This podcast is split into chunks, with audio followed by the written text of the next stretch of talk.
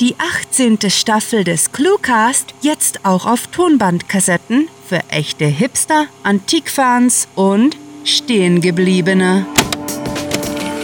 Willkommen zum Cluecast, wo Kurzgeschichten zum Hörerlebnis werden.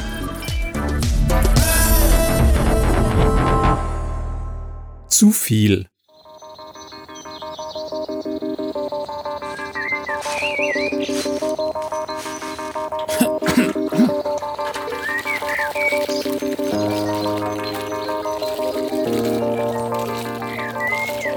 Es ist bald elf Monate her, seit eines ihrer etlichen Bücherregale, randvoll mit vornehmend ungelesenen, erst liebevoll sortierten, dann mehr und mehr lieblos angehäuften literarischen Werken, im Schlaf auf sie gestürzt war und sie sprich sowie wortwörtlich wachgeprügelt hatte.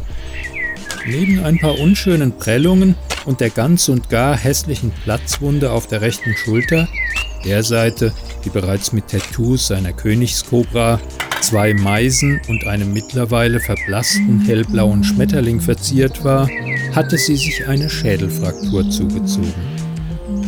Nun kniet sie im Gemüsegarten, öffnet sorgsam das Päckchen, schüttet die Karottensamen auf die Hand und betrachtet sie einzeln, ehe sie vier auswählt.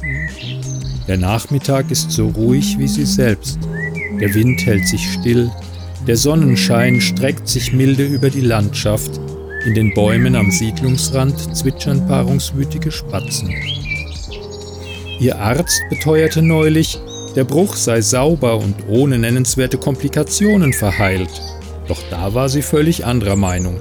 Zumal sie seither zu einer anderen Person mutierte, täglich ein Stück ihrer selbst mit neuen Ideen und Überzeugungen austauschte, die schlicht und ergreifend keine Ähnlichkeit zu ihrer früheren Identität bargen.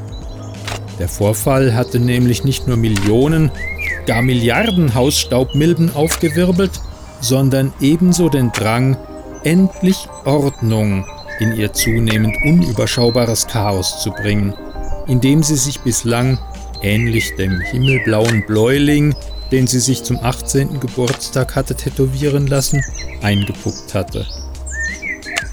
So war es auch gekommen, dass sie direkt im Anschluss an die holprige Taxifahrt, während er ihr Fahrer ungefragt seinen Senf zu der weltpolitischen Lage zum Besten gegeben hatte, vom Krankenhaus zu ihrer vollgestellten Wohnung mitten in eben diese gekauert und tief ächzend den Entschluss gefasst hatte, einen neuen Weg einzuschlagen. Nach kurzer Überlegung pflückt sie nochmal zwei Sämchen aus dem Papierbeutel, setzt sie behutsam in die daumengroßen Löcher, die sie für ihre Möhren gestochen hat. Sie genießt die Idylle in ihrem Garten. Er ist zu ihrem liebsten Ort geworden. Gemächlich steht sie auf, nimmt den Jutesack vom Zaun und kramt die Zucchinisamen hervor. Diese will sie hinter die Karotten pflanzen. Manche Menschen benötigen einen Weckruf, um die Brisanz der eigenen Situation zu erfassen. Und Weckrufe hatte es in ihrem Leben so einige gegeben.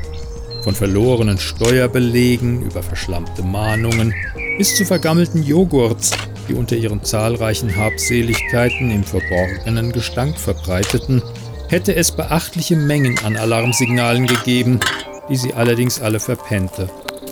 Ja, die sich stets weiter anhäufenden Besitztümer drückten sie regelrecht zu Boden, wobei von diesem kaum etwas zu erkennen gewesen war, dämpften Wichtiges und Unwichtiges gleichermaßen. Irgendwann saß sie in einer schalldichten Glocke aus Zeug, Kram und Mist gefangen, hatte Mühe durchzuatmen, wurde von innen aufgefressen wie ein Baumstrunk voller Borkenkäfer. Sie krallt ihre Finger zur Harke, lockert mühselig den Erdboden, brummt und lächelt zufrieden vor sich hin.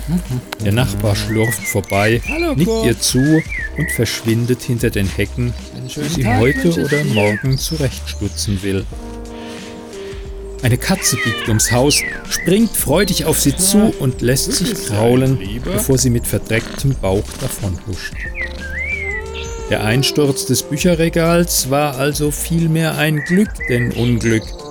Schließlich hatten die auf sie niederfallenden Wälzer erreicht, was keine Misere zuvor vermochte, und sie wurde zu einem abrupten Wirklichkeitscheck gezwungen. Vor knapp acht Monaten hatte sie im hinteren Teil ihrer Stube mit ihrem Projekt begonnen, das bis heute einen Großteil ihrer Energie verschlang, sie damit aber nicht vertilgte, sondern wiederkäute und vermehrte. Der heillos überfüllte Schrank wich als erster. Auf ihn folgten vier weitere. Danach zwei Kommoden, ein Schuhschrank, acht Regale, einige Truhen und natürlich die Einbauschränke in der Küche, im Flur und Schlafzimmer. Dank ihrem Notizblock behielt sie den Überblick über ihre fein säuberlich geplante Aufräumaktion.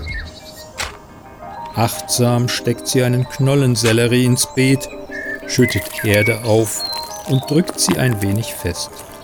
Sie plumpst auf den Hintern, seufzt wohlig und schließt die Augen, um die behagliche Stimmung auszukosten. Dann streckt sie sich und zieht ihren Jutebeutel heran, die einzige Tasche, die sie noch besitzt. Der Nachbar könnte sich darüber freuen, denkt sie und nimmt sich vor, sie ihm in den Briefkasten zu legen. Sie schaubte Kinkerlitzchen, Souvenirs, ehemals Sinnvolles und güterreinster Verschwendung aus, sammelte sie und mit jeder Kiste, die sie wegbrachte, fühlte sie sich leichter. Und weil die Leichtigkeit sie wie ein Fieber packte, machte sie weiter. Stetig, unbeirrt organisierte, entsorgte und verschenkte sie, was sie nicht brauchte. Wie früher die Gegenstände gekommen waren, so gingen sie derweil im Eiltempo zur Tür hinaus. Sie schaffte Platz für Luft und Gedanken. Zu viel, murmelt sie. Zu viel. Sie geht in die Hocke, streift ihren Pullover über den Kopf und faltet ihn bedächtig auf den Knien zusammen, damit er sauber bleibt. Der Sommer naht, der Pullover würde bis zum Herbst im Schrank verstauben. Da spendet sie ihn lieber der Berghilfe. Schuhe benötigen die wahrscheinlich ebenfalls, denkt sie und zupft am Schnürsenkel. Den Ring ihres Mannes? Den genauso. Er ist sowieso nicht mehr hier. Und die Tränen, die will sie auch nicht mehr. Jedes Ding nahm Raum. Alles verursachte Schnörkel, schlug Wellen. Sie wollte Ruhe. Es musste weg. Zu viel. Es war einfach zu viel. Alles. Bald auch sie. Sie musste bloß noch die Gemüsesamen verräumen. Zu viel. Alles zu viel. Weg. Es muss weg. Ich auch. Weg mit allem. Weg mit mir.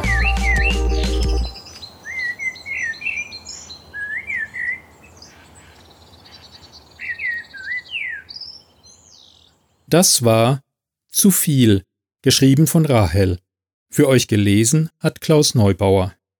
Diese Kurzgeschichte spielte am vorgegebenen Setting Gemüsegarten und beinhaltete die Clues Wirklichkeitscheck, Notizblock, Borkenkäfer, Hausstaubmilben und Senf. Wenn euch diese Hörgeschichte gefallen hat, dann besucht uns auf cluewriting.de, wo Lesefreunde hunderte Kurzgeschichten aus jedem erdenklichen Genre finden.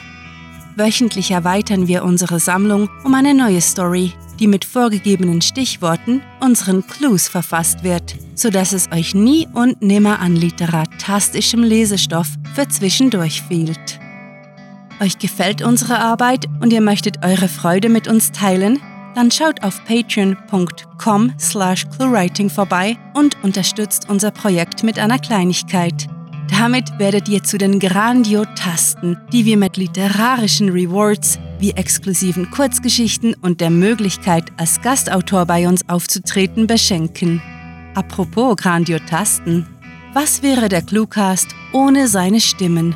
Auf unserer Seite entdeckt ihr sie alle. Also Besucht diese Helden des Cluecast auf cluewriting.de slash cluecaster und vergesst nicht, dem Echo ihrer Stimmen zu folgen. Das war es für diese Folge und wir verabschieden uns mit dem Cluecaster-Kampfschrei. Mit fantastiliardischem Dank fürs Zuhören und den besten Wünschen. Eure Cluecaster.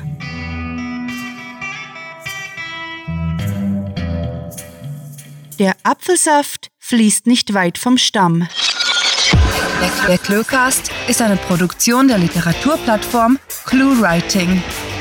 Für Feedback, Anregungen, Literatur und weitere Informationen begrüßen wir euch jederzeit auf www.cluewriting.de. Grandiotastischen Dank.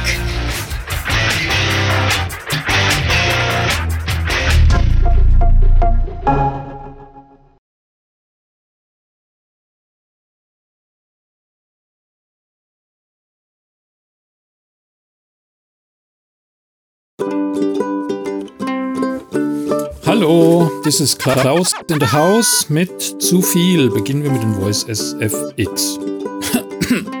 Und Wegrufe hatte es in ihrem Leben so einige gegeben. Der Sommer naht. Der Pullover würde bis zum Herbst im Strang. Der Sommer naht.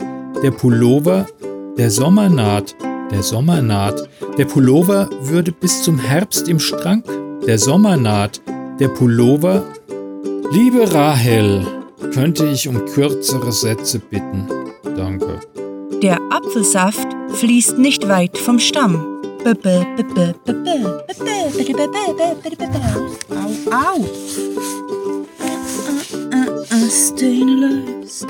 Äh, naja, es ist eh Chaos. Ähm, ja, bleibt's gesund. Ciao.